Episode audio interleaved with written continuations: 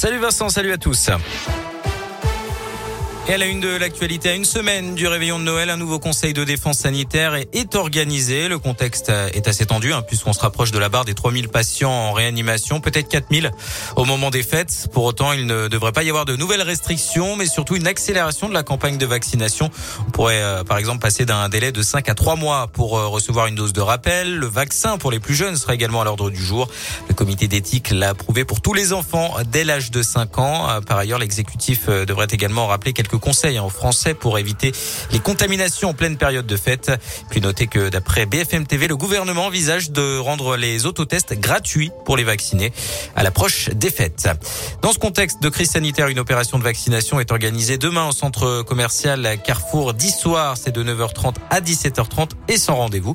Il suffit de venir avec sa carte vitale et une pièce d'identité. Il y a des vaccins disponibles de type ARN messager, hein, notamment Moderna pour les plus de 30 ans.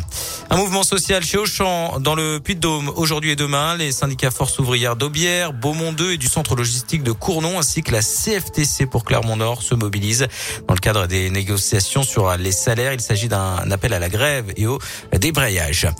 Peut-être une candidature de plus à gauche pour l'élection présidentielle. Christiane Taubira envisage d'être candidate et donne rendez-vous à la mi-janvier tout en parlant d'union. L'ancienne garde des Sceaux de François Hollande a publié une vidéo sur les réseaux sociaux. La socialiste Anne Hidalgo elle propose un débat télévisé aux candidats de gauche avant le 15 janvier.